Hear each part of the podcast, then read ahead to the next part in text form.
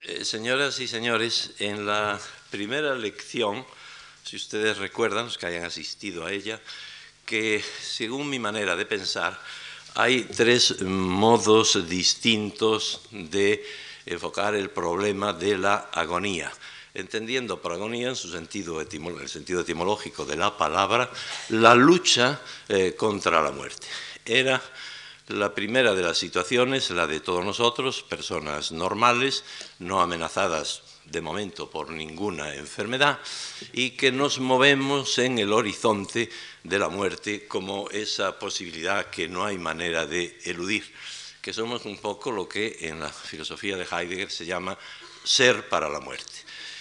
Entonces yo pensaba que así como en la filosofía existencial se dice eh, que eh, frente a esto lo que hay que hacer es pensar en la muerte, exclusivamente pensar en la muerte, admitir la muerte y no caer en la opinión del, empleando la terminología de Heidegger, del man, del se, se piensa, se dice, se opina, eh, sino que la autenticidad parece que pide el pensar sobre la muerte, yo eh, creo que hay que ir más allá y que el pensar, evidentemente, sobre esa eh, posibilidad ineluctable, eh, trae consigo el luchar con ella. Entonces les explicaba a ustedes cuál es la forma de lucha de todos nosotros frente a la muerte, que toma dos formas principales, de un lado el aplazamiento y de otro la aceptación, con todos los matices psicológicos y antropológicos que ello trae consigo.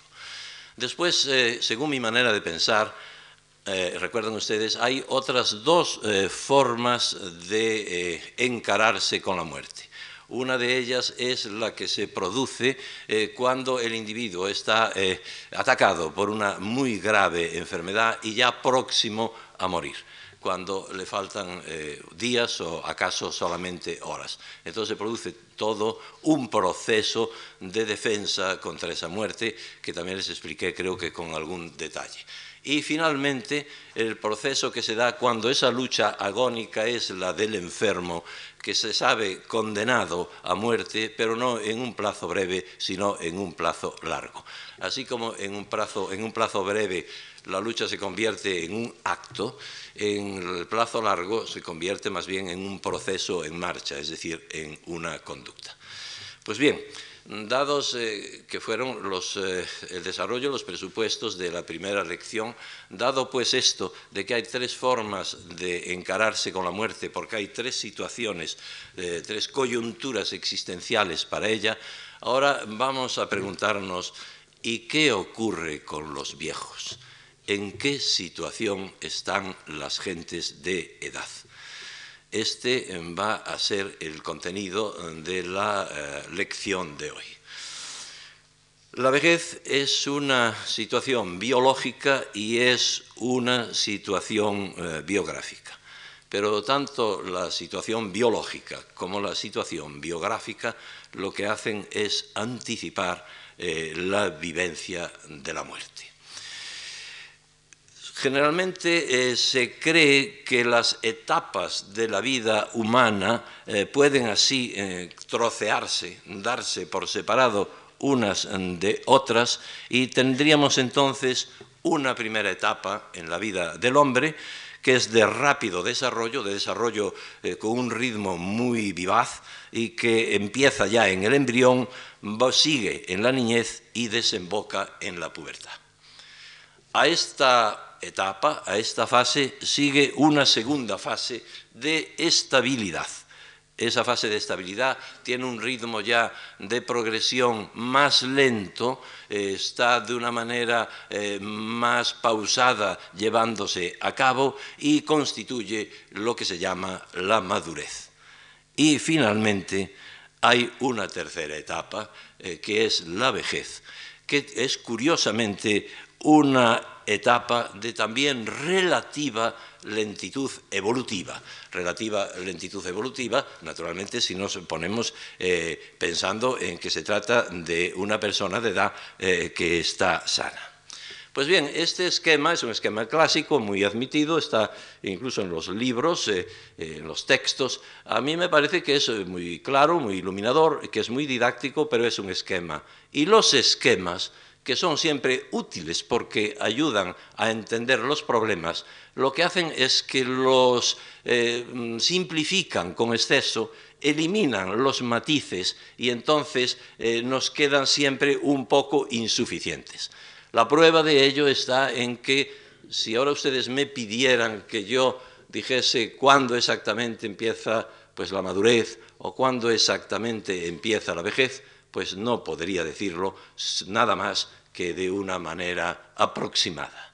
Eh, actualmente, eh, yo al menos así lo admito, me parece que la vejez y dado el avance que hay en, la duración de la vida humana, eh, está alrededor de los 65 años año arriba, año abajo, cuando realmente nosotros los clínicos y los antropólogos podemos admitir la, eh, la aparición, ya la existencia de la vejez. Pues bien, frente a este dividir y trocear de esa manera la vida de la criatura humana, eh, hay un hecho absolutamente ineludible. Este hecho es el que hay una cosa que se llama el continuum vital. La vida es una continuidad que va por pasos muy leves, por pasos muy difíciles de determinar, absolutamente imperceptibles y que dan lugar a algo, ese continuo vital, da lugar a algo que tampoco se puede, somos capaces de definir de una manera científica y exacta, y para el cual se emplea una palabra eh, ciertamente corriente, ciertamente vulgar, pero no hay otra, el desgaste. Es decir, desde que eh, el ser nace, se está produciendo constantemente un desgaste, un desgaste de algo así como una energía que está almacenada ya en las células, en el germen, y, que va a tener una capacidad, una potencia de desarrollo extraordinaria, pero que desde el, momento mismo en que el individuo nace ya comienza a gastarse. Recuerden ustedes eh, aquella eh, frase que Heidegger recoge en su libro fundamental, en el Sein Zeit, eh, de Ackermann aus Böhmen, lo que dice, todo ser todo, hombre, desde que nace, está ya maduro para la muerte. Naturalmente está ya maduro para la muerte porque esa energía vital, ese continuum vital comienza ya a gastarse. Es pues el desgaste. Pero, ¿qué ocurre en los viejos? ¿Qué ocurre en la gente de edad? En la gente de edad ocurren cosas eh, que ya son algo más que desgaste. Por de pronto hay una cosa que se llama vulnerabilidad. El hombre que llega a determinada edad, piensen ustedes siempre en esta frontera de los 65 años, poco más o menos, es enormemente vulnerable, progresivamente vulnerable, vulnerable a los eh, ataques del medio externo, a las infecciones, a las degeneraciones, etcétera, etcétera, etcétera. Por eso es uno de los criterios que emplean las compañías de seguros, el de eh, la vulnerabilidad en función de la edad. Y emplean, bueno, pues la fórmula de Gompertz, de manera que la cuantía de la mortalidad de la criatura humana es una función logarítmica de la edad.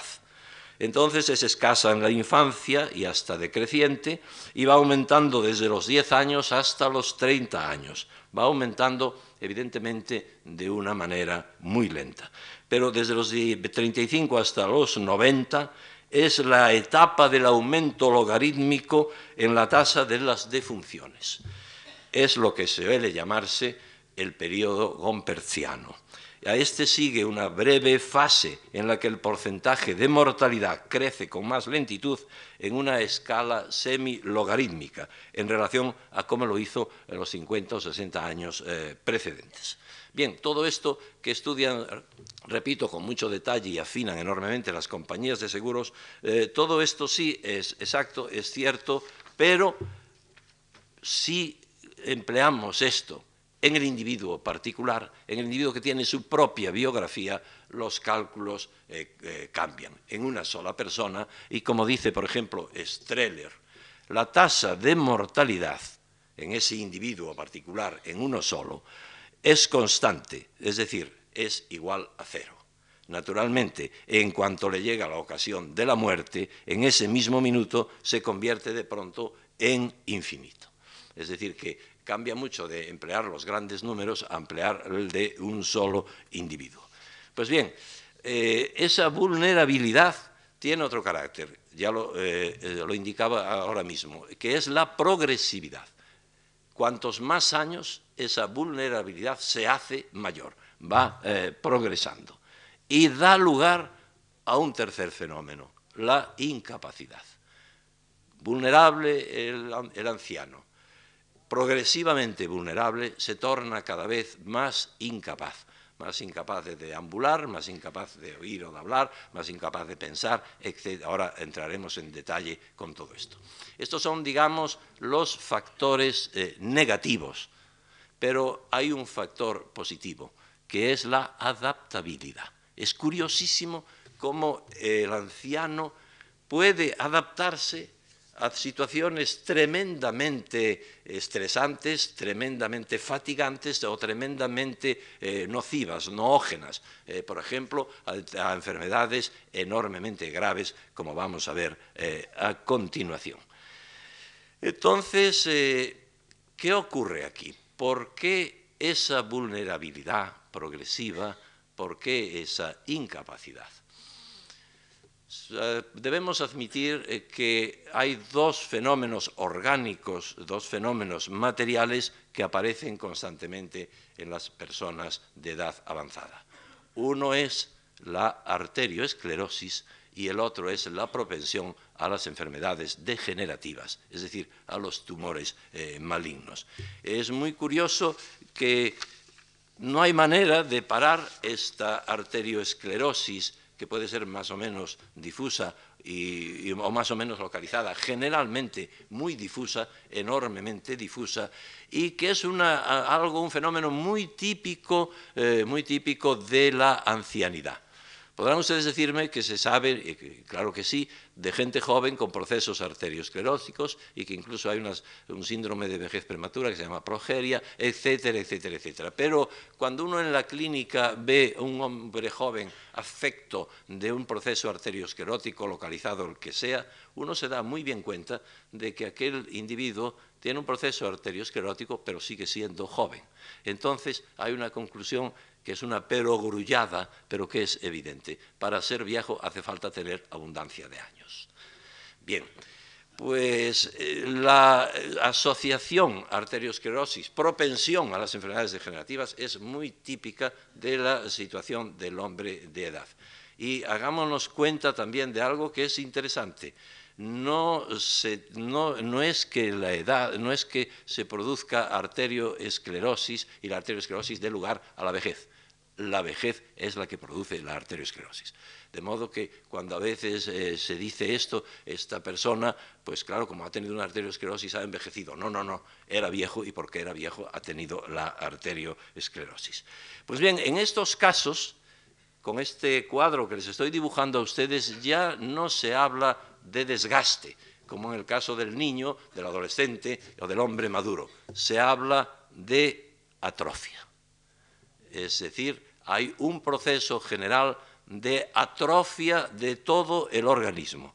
Y aquí ahora empalmamos con algo que es sumamente importante, y es que cabe preguntar, bueno, ¿y si esa atrofia es autónoma? Es decir, si esa atrofia aparece con los años de una manera independiente, haya o deje de haber arteriosclerosis, aparezca o deje de aparecer un proceso degenerativo, maligno, etcétera, etcétera, etcétera, esto trasladado a otros términos, quiere decir lo siguiente, es que se puede morir de muerte natural, es decir, es que se puede morir por pura atrofia, y entonces aquí empalmamos con este otro problema absolutamente importante. Existe la muerte natural.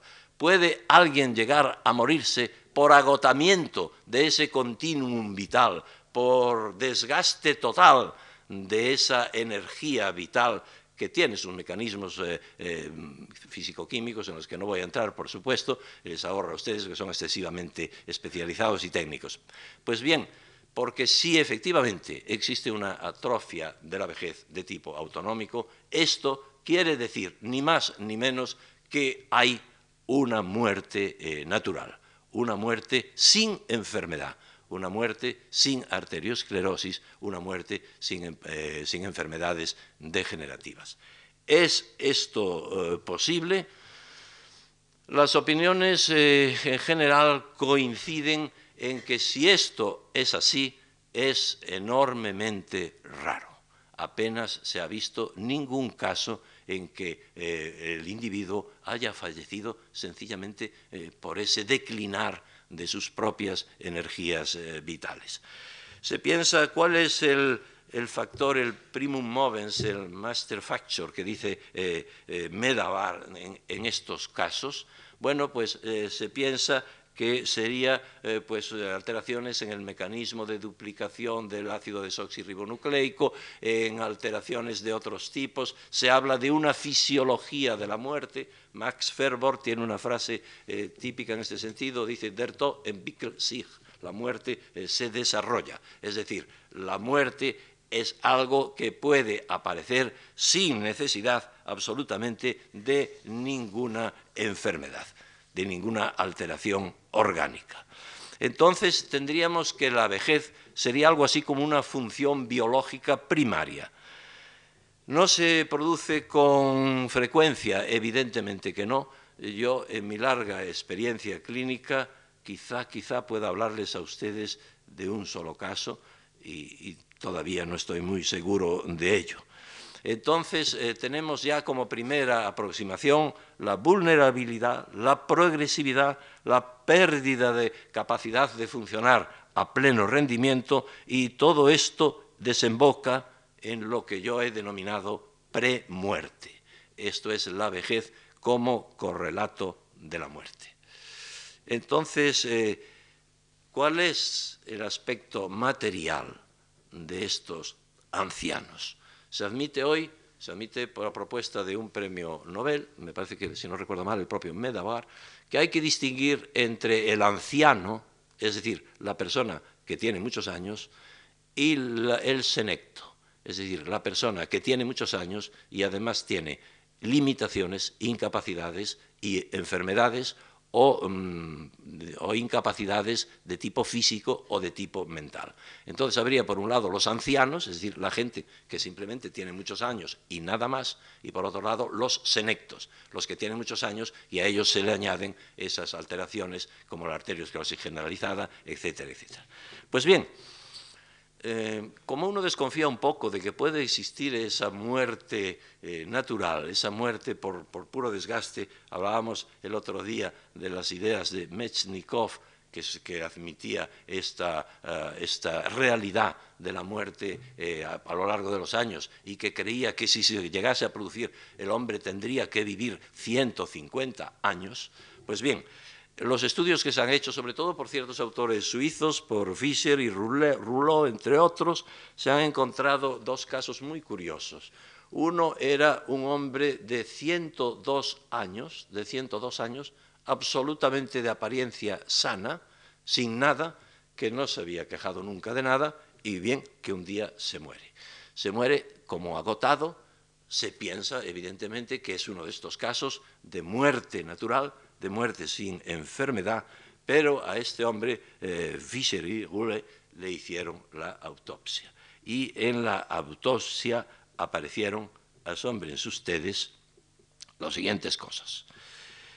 Una, una esclerosis muy avanzada en la aorta abdominal y en las extremidades inferiores, trombosis de ambas femorales, poplíteas y tibiales, enfisema pulmonar crónico y la bronconeumonía, eh, un episodio gripal y gangrena del pie izquierdo. Es decir, este hombre de apariencia normal y que no se quejaba de nada, era realmente un arsenal de enfermedades, algunas de ellas eh, tremendamente graves. Pero a continuación estudian otro caso, este una mujer, también de más de 100 años, que eh, se muere de lo que se suele llamar, hablaremos de ello después, la muerte psicogenética. Es decir, se muere por tristeza, se muere porque se le ha, fallecido una hija a la que ella estaba enormemente eh, ligada. Bien, se muere, se le hace la autopsia, no se había nunca aquejado de nada, absolutamente nada, y hacía una vida totalmente normal y se encuentran con lo siguiente. Mm, arteriosclerosis muy grave de la aorta, obstrucción coronaria. Fíjense ustedes, obstrucción coronaria que normalmente debiera haber dado lugar a infartos graves de corazón con toda la sintomatología dramática de los infartos. calcificación del anillo fibroso del corazón, atrofia parda del miocardio y del hígado, colelitiasis y bocio nodular. Cualquiera de estos procesos reactivado hubiera acabado con eh, la individua que portaba todas estas cosas. Vean ustedes, pues, eh, cómo eh, surge esa adaptabilidad de la que yo les hablaba. Estos enfermos, con esta serie con este conjunto de alteraciones tan graves, si hubieran tenido 50 o 60 años, hubieran aparecido con una sintomatología enormemente florida, enormemente eh, rica, se hubieran diagnosticado muchas de las afecciones y evidentemente se hubieran muerto. A los ciento y pico de años llevaban aquello como si no tuviesen absolutamente nada. Pero, evidentemente, no eran casos de muerte natural, que era lo que a nosotros nos interesaba. De manera que deberemos, por consiguiente, dejar la muerte natural un poco entre paréntesis, porque no acabamos de decidirnos a pensar en que pueda producirse. Entonces tenemos que la vejez, con senectud o sin ella, es, eh, y voy a leerles un párrafo de Cameron que me parece sumamente ilustrativo, es la suma vectorial de un cierto número de procesos patológicos, la mayor parte de los cuales necesitan tiempo para desarrollarse y con frecuencia mucho tiempo para alcanzar un clímax importante. Evidentemente, en estos dos casos de, los eh, autores suizos de Fischer y Roulet lo hemos visto con absoluta y total claridad. Podría yo exponerles a ustedes casos también de mi propia experiencia, pero estos son mucho más demostrativos y no vale la pena, insistir en ello. Entonces, eh, tenemos, eh, en primer lugar, la vejez como una especie de premuerte orgánica. ¿Qué quiere decir esto? Quiere decir que la vida del anciano, del senecto, para distinguir como hace Medabar, es una vita mínima. Todo él, para él es una prueba difícil y todo está, como diría Alsop, del el periodista al que citamos en la primera lección, todo está sujeto al aplazamiento de la ejecución. Es pues una situación agónica.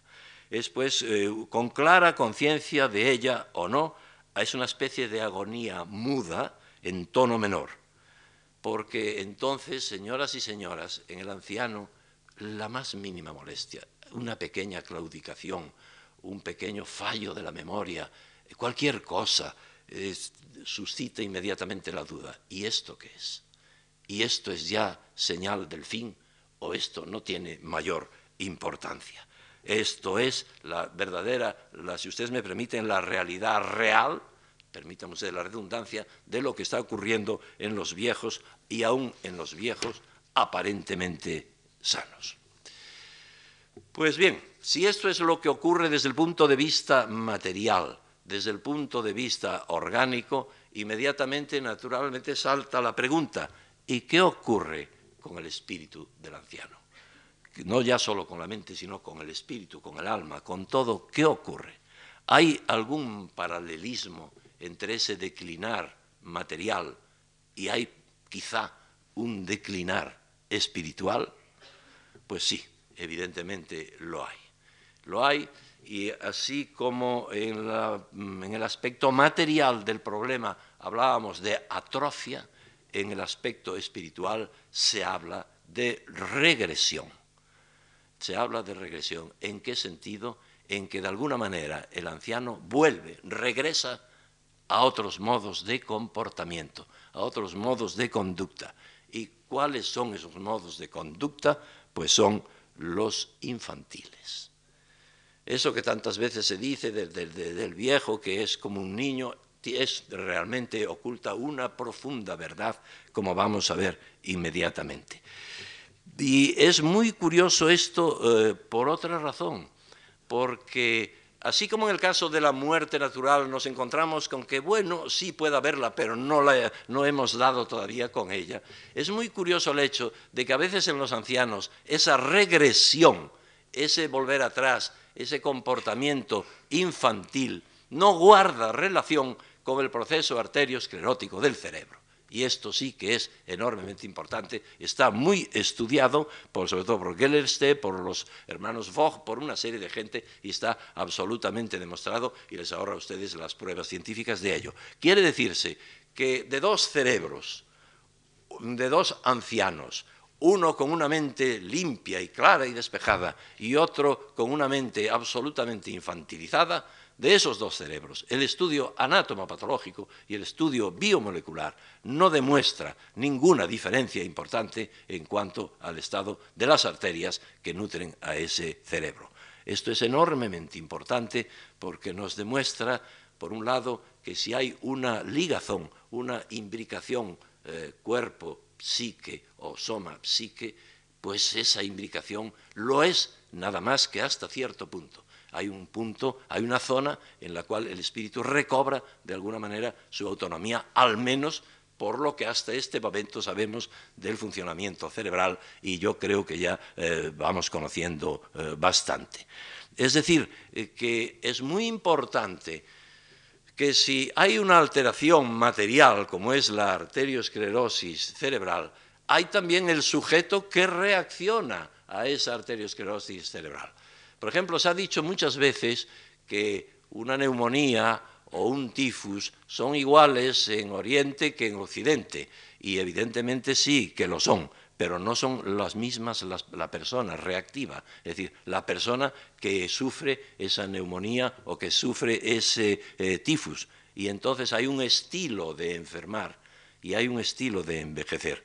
Eh, los españoles eh, no envejecemos Hoy no enfermamos como los chinos y los gallegos no enfermamos ni envejecemos, por ejemplo, como los holandeses o los castellanos como los rusos. Hay ese factor reactivo del que podríamos hablar eh, enormemente y que, que explica una frase que empleamos mucho los médicos y que tiene su gran sentido fulano hace un tifus o fulano está haciendo una pulmonía. Evidentemente, en algún sentido la está haciendo porque está reaccionando a eso que a él le ocurre. Pues bien, el proceso arteriosclerótico es el mismo. La persona reactiva a ese proceso esclerótico ya no es la misma y puede entregarse o puede no entregarse. Entonces, los médicos y los antropólogos codificamos y legislamos sobre la vejez. Esto no tiene vuelta, pero son los viejos los que la realizan, son las que la, llevan a cabo. Y si somos respetuosos con esa realización, con esa creación, nuestra empresa habrá de ser la de constituirnos en reveladores, en reveladores, pero nada más que en reveladores de esa vejez que ellos mismos, los ancianos, van creando. Y entonces vamos a pasar al rostro de esa regresión. Les he dicho a ustedes, así de una manera genérica, que consiste en una especie de infantilización. Y yo creo que conviene que aclaremos y que detallemos bien en qué consiste esta regresión, porque así como cuando en la primera lección les hablaba a ustedes de la agonía, les decía a ustedes que sobre ella lo que había eran tópicos, y yo he pretendido, en la medida de mis fuerzas, deshacer esos tópicos. En el problema de la vejez lo que hay es simplificaciones, y entonces es mucho más complejo el problema, es mucho más rico en matices y en tornasoles, y eso es lo que debemos nosotros tener en cuenta y analizar. Vamos, pues, a ver en qué consiste el rostro, ya con detalle, el perfil, el gesto de esa eh, regresión. Y dejamos de lado, por supuesto, la llamada demencia senil, la demencia de Alzheimer, etcétera, etcétera, porque esos ya son casos tan acusados de demencia o de amencia que no interesan. Vamos, voy a hablar del senecto, eh, puramente senecto y de la experiencia, de mi propia experiencia, no voy a hablar por boca de ningún autor, eh, sino por la propia experiencia, larga experiencia clínica. Entonces, este rostro de la regresión muestra los siguientes vectores. Rigidez de conducta, desconfianza. El senecto hace siempre las mismas cosas y siempre del mismo modo. Y además, si se le pretende que se le cambien, desconfía y ve algo que no es para mejorarle, sino que es algo que se está haciendo contra él y cuyos últimos motivos el anciano no sabe en qué consiste. Por supuesto, el fenómeno ya tan conocido de la memoria anterógrada, es decir, el recuerdo vivo, vivísimo de los sucesos pretéritos, de la infancia, de la adolescencia y la desaparición, el desvanecimiento de los recuerdos eh, inmediatos. El desaseo, generalmente el senecto es hombre que no cuida el aseo, hablaremos luego también de ello, el rechazo de la ayuda de los familiares o de los amigos para sus propias menesterosidades, no hay nada que a un senecto le irrite más que se le conduzca, pues, qué sé yo, a subir una escalera, a cruzar una puerta, rechazan siempre eh, de entrada esto. Mm, y otra cosa muy importante, la gula el senecto eh, procura comer y comer muchísimo. Eso es el caso eh, típico de, los viejos que no se dan hartos con ninguna comida. La explicación eh, psicoanalítica, sobre todo de Abraham, es que es un, también esto es un fenómeno de regresión de la libido. de la libido sexual, de, la fuerza sexual, a una fase oral a una fase oral en la cual en vez de haber una energía erótica, esa se sustituye por la, eh, por la, por la comida. O bien eh, la preocupación por el vaciamiento del vientre. A mí me parece que no ninguna de estas dos cosas tiene mucho que ver con los problemas o con las interpretaciones psicoanalíticas de la rama que sean, que en eso no vamos a entrar, y me parece sencillamente que lo que ocurre con el viejo es que por un lado cree que si se alimenta mucho, que tiene más defensas, que va a tener más energías frente a las agresiones del mundo, y por otro lado que si tiene su intestino limpio, pues se va a librar de ciertos venenos que le intoxican, con lo cual está perviviendo la doctrina de Mechnikov y de la autointoxicación intestinal que les hablaba a ustedes yo de ella en la eh, primera lección. Otro aspecto de la regresión de los ancianos, la soledad. Pero la soledad de los senectos eh, tiene, eh, a su vez, dos aspectos. Por un lado, es la soledad que provocan los demás. Primero, al senecto deja de visitarlo los amigos. Después, los propios familiares les evitan. Recuerden ustedes el problema de las vacaciones y de dónde se deja a los ancianos cuando se van por ahí de, de juerga a los más jóvenes. Y entonces son largas horas de aislamiento, sobre todo en la noche, que la oscuridad y el insomnio de la senectud prolongan cruelmente. Primera soledad.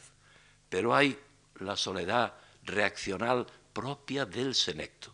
Quiere decirse que por su actitud beligerante frente al medio externo, que siempre le semeja hostil, el anciano, el senecto, procura aislarse.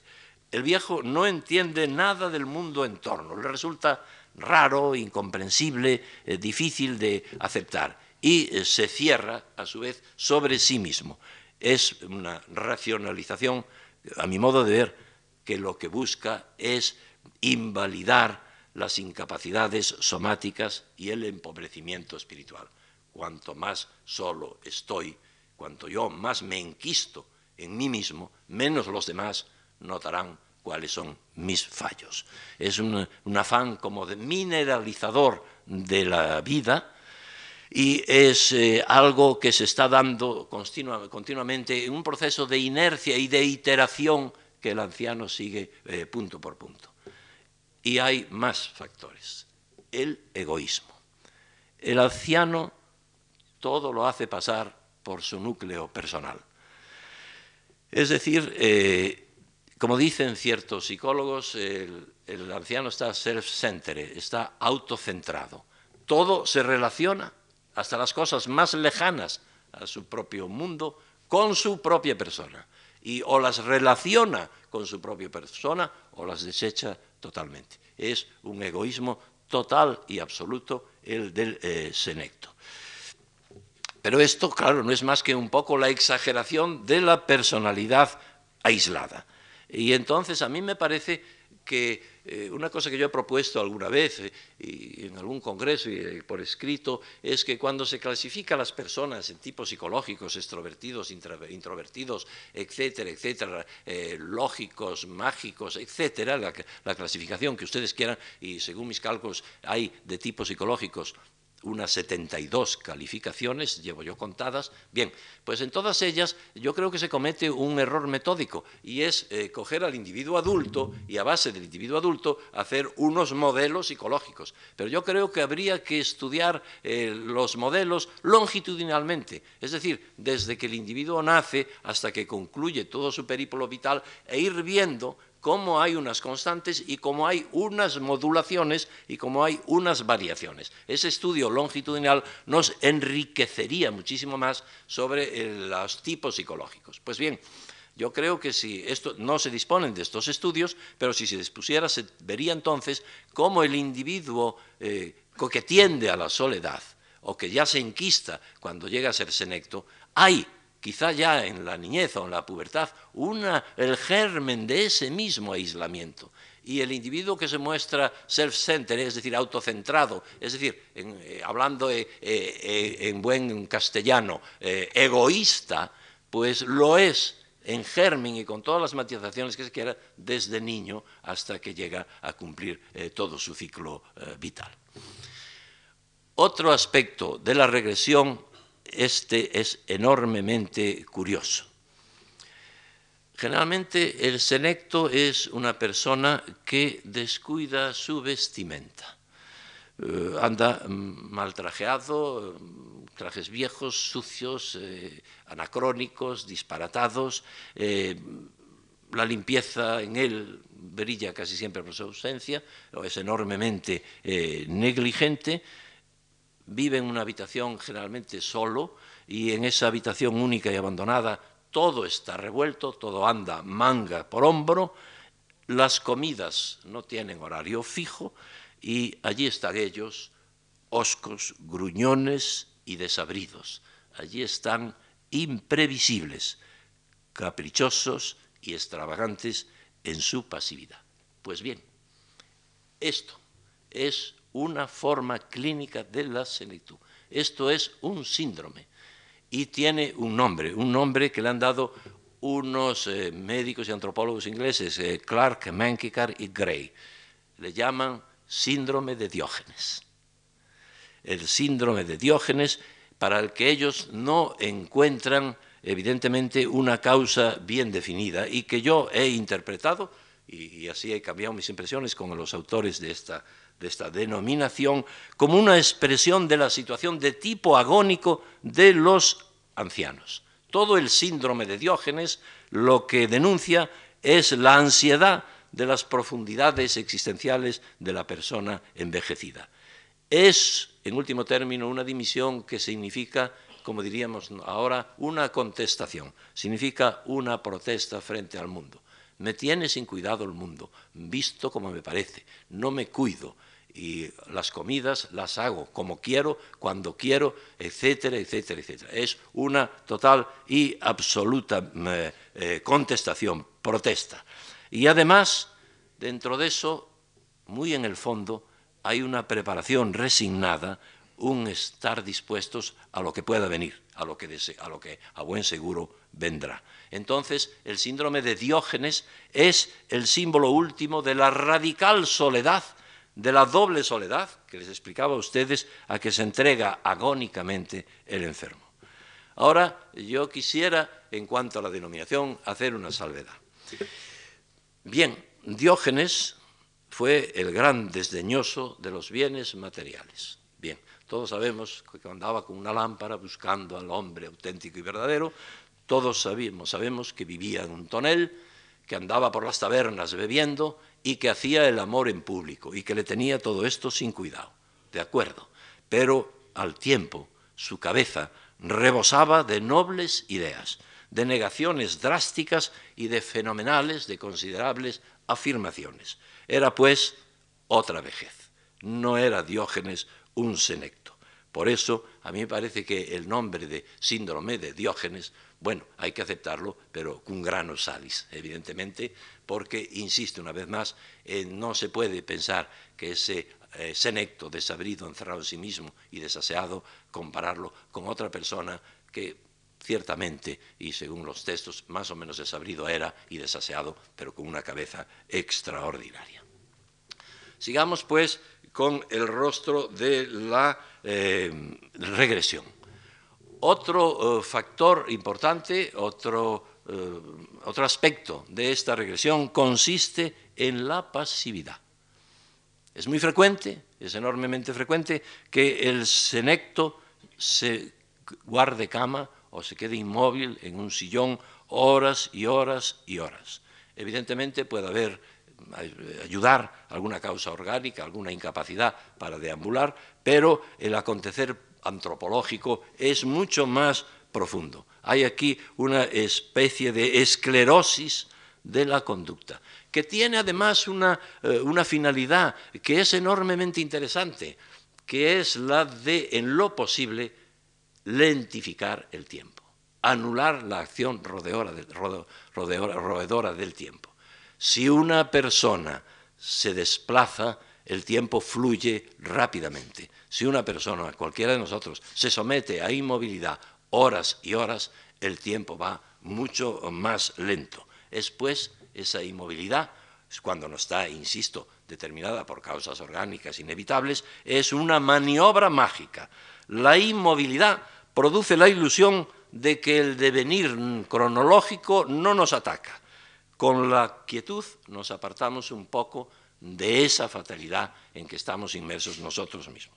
Ahí tenemos al viejo, inmóvil, de espaldas a la vida, aparentemente inerme, pero sintiendo allá en los hondones de su alma el inefable placer de una victoria, el placer de hacerle un extraño a la muerte y de, burlar su acometida. Evidentemente es una victoria eh, pírrica, pues porque detrás, inexorable, está el acabamiento. Pero tiene todavía más negatividades la vejez.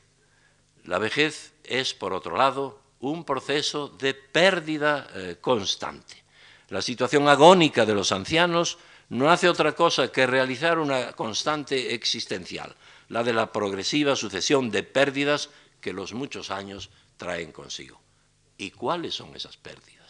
En primer lugar, las propias del individuo. La baja en la acuidad de los sentidos, eh, especialmente de la vista y el oído, una pérdida.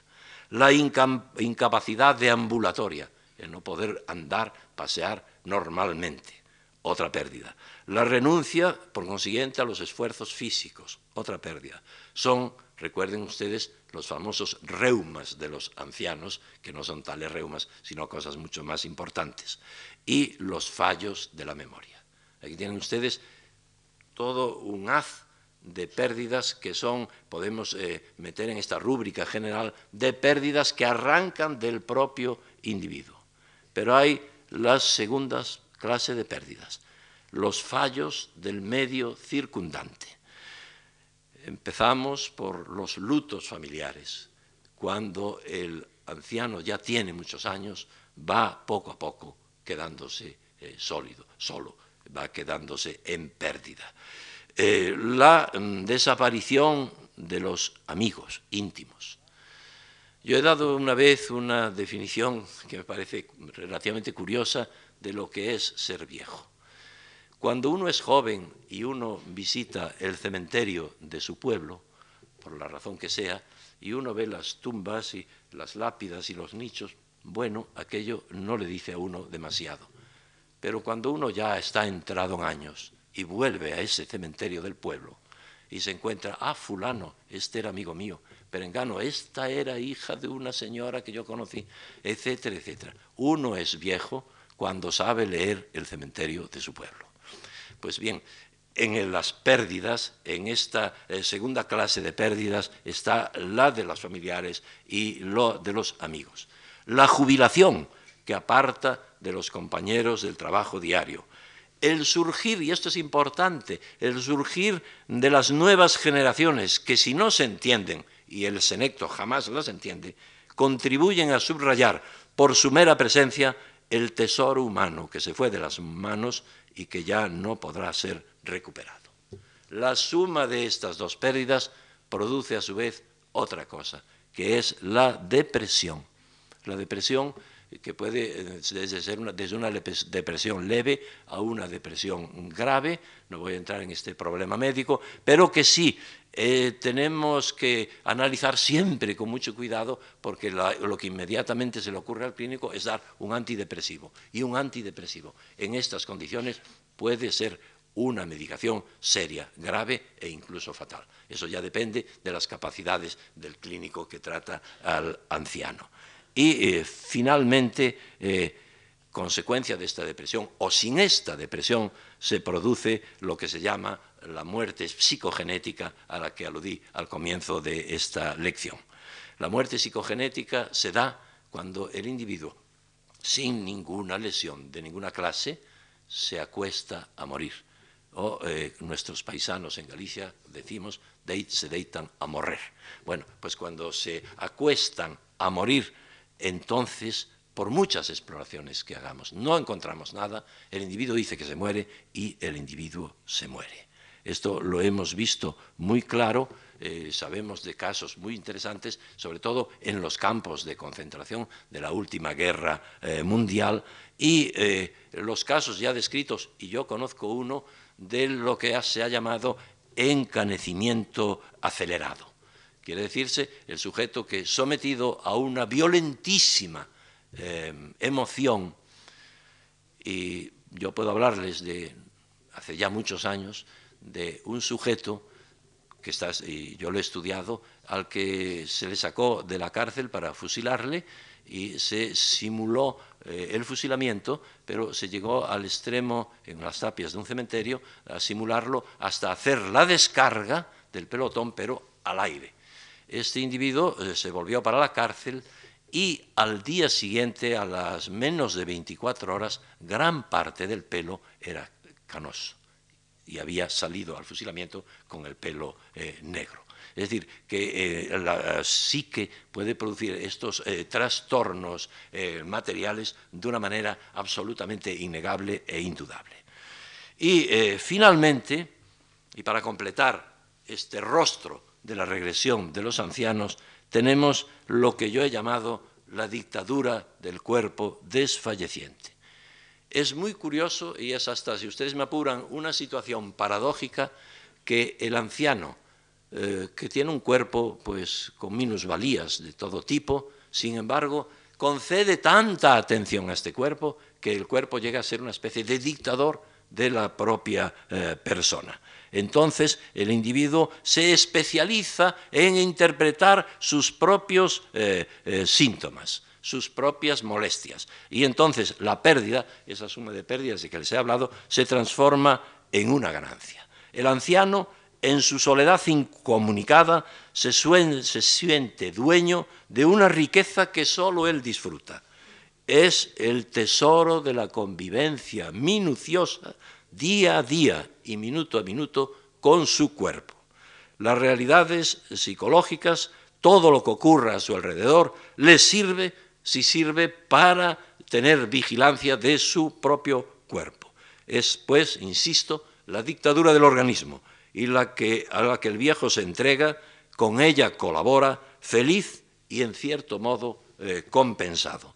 Y de ahí otra cosa que no sé si tienen ustedes experiencia, eh, yo sí, supongo que todos ustedes, que es cuando uno va a visitar a uno de estos senectos, el aire ausente que tantas veces muestran. Es muy frecuente que al visitarlos por primera vez, la inicial impresión eh, mm, parece como si fuésemos a, alterar, a enturbiar una valiosa soledad.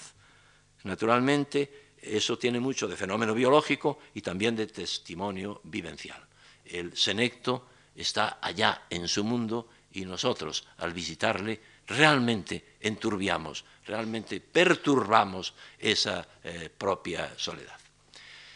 Hasta aquí, pues, una imagen verdaderamente negativa y triste de la, no de la vejez, sino de la senectud.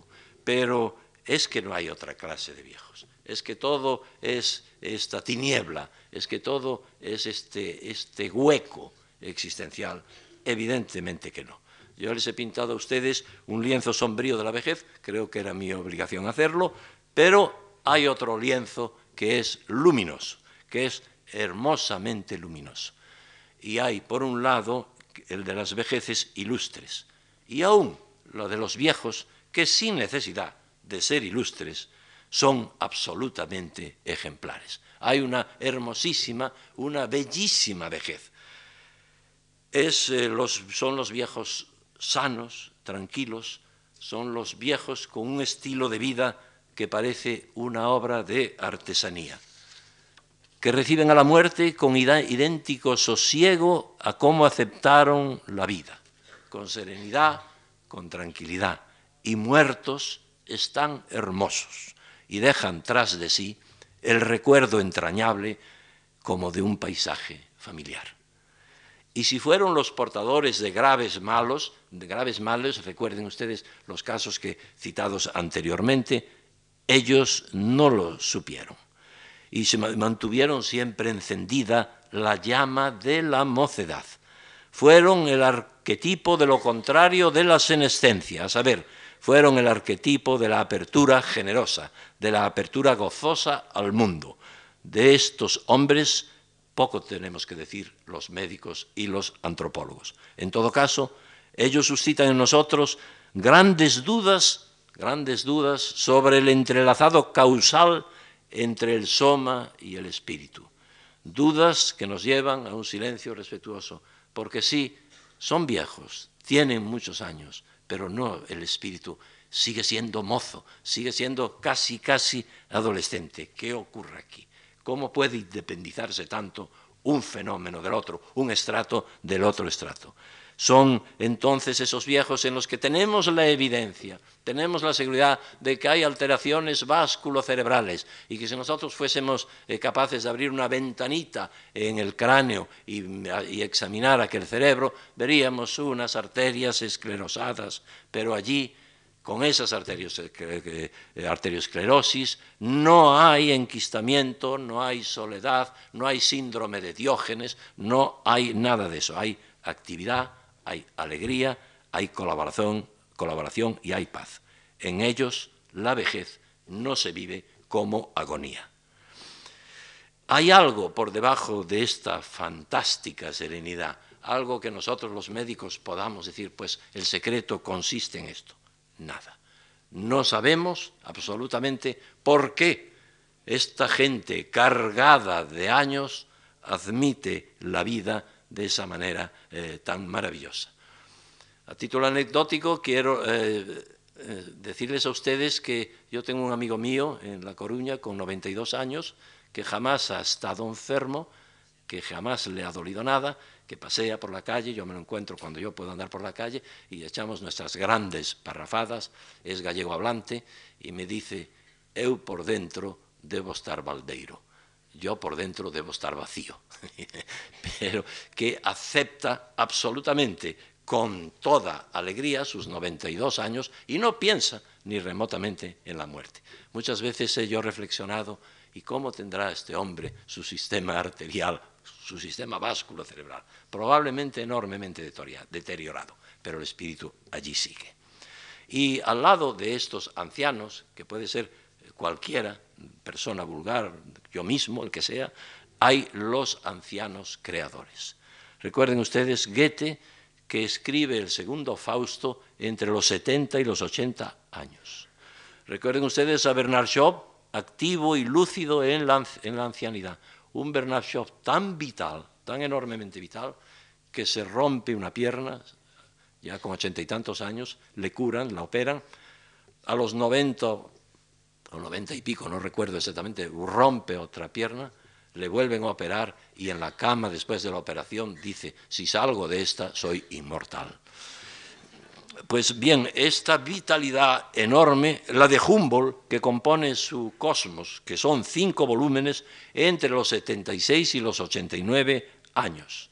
Bach creando maravillas, Kant gravemente enfermo, pero destilando ideas de enorme hondura. Y permítanme ustedes que me detenga un momento, nada más que un minuto en el caso de Kant, porque era de un detallismo, de una minuciosidad tan extraordinaria que algunas cosas que sabemos de él, mm, si no fuese Kant diríamos, bueno, regresión, comportamiento infantil, etcétera, etcétera.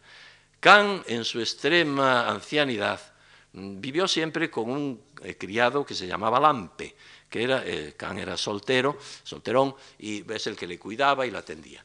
Pero fueron envejeciendo los dos, y al final de la vida, Lampe se dedicaba a beber en exceso. Entonces se emborrachaba y ya no atendía a su amo como era debido, no acudía a las horas debidas, no, no lo cuidaba, etc. Eh, hombre tímido y respetuoso, no se decidía a despedirlo hasta que en un momento sus amigos le convencieron de que no podía seguir aquello así y que debía eh, despedirlo. Kant, haciendo un enorme esfuerzo, lo despidió y, y acogió a otro criado. Pero no dejaba de pensar en su viejo amigo Lampe y esto le producía una tristeza enorme y entonces tenía que olvidarlo. Y entonces escribió un papel en el que decía, acordarse de olvidar a Lampe. Y este papel lo colgó en su biblioteca para acordarse. Pues bien, esto que Kant hace ya muy viejo, es que es un síntoma de infantilismo, ni muchísimo menos. Así ordenaba siempre Kant eh, su, propia, su propia vida. Pues bien, entonces yo creo que em, estas capacidades creadoras son muy importantes y hay que distinguir entre lo que es la capacidad de creación o la reiteración monótona de lo que ya se ha creado. Es decir, las Indias se descubren una vez, luego lo que se hace es explorarlas, pero no se descubren dos veces, no hay posibilidad alguna. Pues bien, los grandes creadores hacen lo mismo, descubren de pronto, la creación consiste siempre en la suscitación de una nueva realidad. Descubren una nueva realidad y luego lo que hacen es dedicarse a explorarla, pero no van a descubrir otra y otra y otra. Y en esto es cómo se demuestra el que, por ejemplo, la segunda parte del Fausto, escrita ya en la extrema ancianidad de Goethe, lo que hace es seguir explorando el descubrimiento previo de, la, de una realidad, que es la auténtica obra creadora. Y yo creo que en esto hay un ejemplo eh, muy importante y también, si ustedes me permiten, quisiera dedicarle un pequeño paréntesis, que es a Picasso. Es decir, yo creo que convendría hablar, aunque fuese solo ya los minutos finales, sobre Picasso, la vejez y la muerte. Al final de la vida de Picasso eh, hay una explosión de color y de las formas, eh, que son reveladoras por encima de los problemas de la figuración de los profundos problemas personales del artista. Picasso tenía una actitud eh, ante la vida que era una mezcla de actitud dionisíaca y de actitud sarcástica. En él se daban los sentimientos de la alegría orgánica y el universal sarcasmo en torno al mundo de alrededor. Él dijo, un cuadro es una suma de destrucciones. Esta frase de Picasso es sumamente reveladora porque esto tiene un significado no solo plástico, por supuesto plástico, sino además antropológico. Pues bien, si ahora analizáramos sus lienzos finales desde esta perspectiva, hay otras en las que yo no me atrevería, y, menos estando personalidades aquí que tanto saben de arte, eh, encontraríamos eh, tanto en el planteamiento arquitectónico como en la demostración cromática la escondida actitud del malagueño frente a la posibilidad de la desaparición definitiva. Picasso no fue hombre de confidencias, pero en estos cuadros las confidencias están bien explícitas. ¿En qué consisten? Picasso siempre estuvo poseído del vértigo de la creación. Hay que haberlo visto pintar para darse cuenta. Yo he tenido la enorme fortuna de verle y era realmente un espectáculo alucinante. Pero ese vértigo al final se hizo frenético. En la extrema vejez ya no hizo proyectos, hacía sencillamente cuadros, de entrada cuadros. Picasso incidía, el gozo dionisíaco era el mismo, el sarcasmo también. ¿Qué quiere decir todo esto? Quiere decir que la libertad picasiana experimentó al final un proceso de potenciación. Frente a la muerte, Picasso se afirma y se reafirma. No se trata de manierismo, que lo hubo, sin duda, como en todo artista eh, verdadero. Se trata de insistir en las raíces. La reiteración es la base de su gloria perdurable y al tiempo la aprehensión de que repetir, por mucho que se repita, no añade nada a lo ya conquistado en largos años de admirable actividad. De ahí que los lienzos últimos de Picasso muestren, para quien sepa mirarlos, una beta dramática que ellos, con sus colores brillantes y sus destrenzamientos placenteros, no alcanzan a borrar del todo. Los cuadros de Picasso pueden considerarse como una larga carta, como un relatorio de sí mismo. Lo que pasa es que la confesión picasiana duerme sumergida en la vastedad ingente de la producción. Veamos esta otra frase, o escuchemos esta frase del pintor. Yo pinto como otros escriben su autobiografía. Cierto.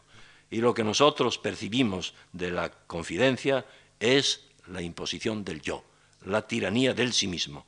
Cada cuadro, cada dibujo está confesando, más allá de la figuración concreta, el impulso biográfico de quien lo suscitó. Pues bien, en sus cuadros últimos está su testamento. ¿Y qué dice? Dice que Picasso ansía seguir siendo Picasso después de que ya no exista Picasso. Y siguen las drásticas sentencias. Por ejemplo, cuando a Picasso se le preguntó qué opinaba de la pintura abstracta, dijo sencillamente, la pintura abstracta no existe. Negación bien española, por cierto. Una realidad, pues no se matiza, es buena, es mala, es interesante, es desdeñable. No existe y se acabó el problema.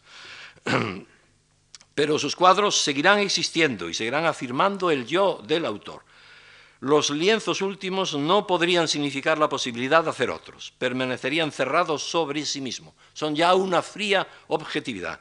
Por esto es una pervivencia que a Picasso poco habría de satisfacerle, pero es la que tiene que ser, caminar y detenerse con permiso de Pita Andrade, yo interpreto así, desde un punto de vista exclusivamente antropológico, no plástico, evidentemente, eh, los cuadros últimos, y sobre ellos se podría seguir hablando, pero creo que ya he abusado demasiado de la paciencia de ustedes. Así pues, caminar y detenerse, ser eh, algo y llevar eso a una realidad poco frecuente en el caso de los viejos ilustres y también en el caso de los viejos eh, comunes.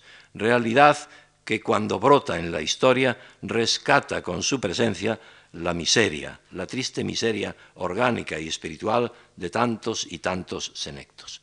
Entonces, la enseñanza, si alguna hay en esta segunda lección de antropología de la muerte, sería esta. Admitamos y admiremos a los ancianos, es decir, a aquellos que cargados de años dicen sí a la vida. Admitamos y compadezcamos a los senectos, aquellos que, cargados con los mismos años, ya le dicen no a la vida. ¿Por qué debemos admitirlos? Porque unos y otros están defendiendo eh, su propia persona. Recuerden ustedes las agonías, por decirlo así, de un Michelet en el lecho de muerte, cuando repetía angustiado, mi yo, que me arrebatan mi yo o bien las admirables palabras del señor de Fontenelle, con sus ciento y pico de años, que en el momento de la agonía alguien le pregunta, Señor de Fontenelle, ¿qué sentís? Y Fontenelle, admirablemente sereno, dijo, siento dificultad de ser. Esto es lo que debemos hacer nosotros. Hay una pervivencia que está en nosotros mismos, hay otra pervivencia que está en los que nos siguen a nosotros, en nuestra familia, en la descendencia. Hay otra que está en la propia obra y que era la que a algún gran creador le ilusionó y a otro le decepcionaba. Le decepcionaba a don Miguel de Unamuno, al que más de una vez yo le he oído decir, y quizá alguno de los que están aquí también, es que yo en el otro mundo quiero seguir siendo yo con mi chaqueta y con mi chaleco, y si no es así, no me sirve. O bien el ansia de pervivir a través de la obra también emocionante, extraordinaria, por ejemplo, en otro gran creador, en don Ramón del Valle Inclán. Quiero leerles, y ya termino, esto tan revelador de don Ramón del Valle Inclán. Pensaba el gran escritor que de él no iba a quedar nada, pero que iba a quedar la obra. Y de la obra iba a quedar algo así como eh, la huella, eh, la potenciación, la impronta de las palabras. Y de las palabras solo por la musicalidad de las palabras, por lo que está más allá de lo que las palabras expresan como concepto de la eh, armonía y de los armónicos que dentro de nuestro espíritu suscitan las palabras. Si esto se conseguía, don Ramón, se lo he oído muchísimas veces, se daba por satisfecho y aceptaba la muerte con toda eh, responsabilidad y con toda serenidad. Escuchen ustedes este hermosísimo párrafo de don Ramón. Lo que no está en nosotros, larvado o consciente, jamás nos lo darán palabras ajenas aquello que me hace distinto de todos los hombres, que antes de mí no estuvo en nadie y que después de mí ya no será en humana forma, fatalmente ha de permanecer hermético. Yo lo sé, y sin embargo aspiro a exprimirlo, dando a las palabras sobre el valor que todos le conceden y sin contradecirlo, un valor emotivo engendrado por mí. Es decir, ese valor emotivo que haría resonar la intimidad del propio lector. Esta es la verdadera vejez y la que afecta eh, la muerte de una manera eh, serena. Eh, señores y señores, Dilthey ha dicho que la vida del hombre es una mezcla de azar, destino y carácter. A los que aquí están y que como yo tienen años, les deseo que esa mezcla de azar, destino y carácter les sea favorable. Y a los que todavía son jóvenes, que son mozos, que la vida, ese continuo vital, les permita que la mistura de azar, destino y carácter les ayude a llegar a viejos con plena serenidad. Muchas gracias.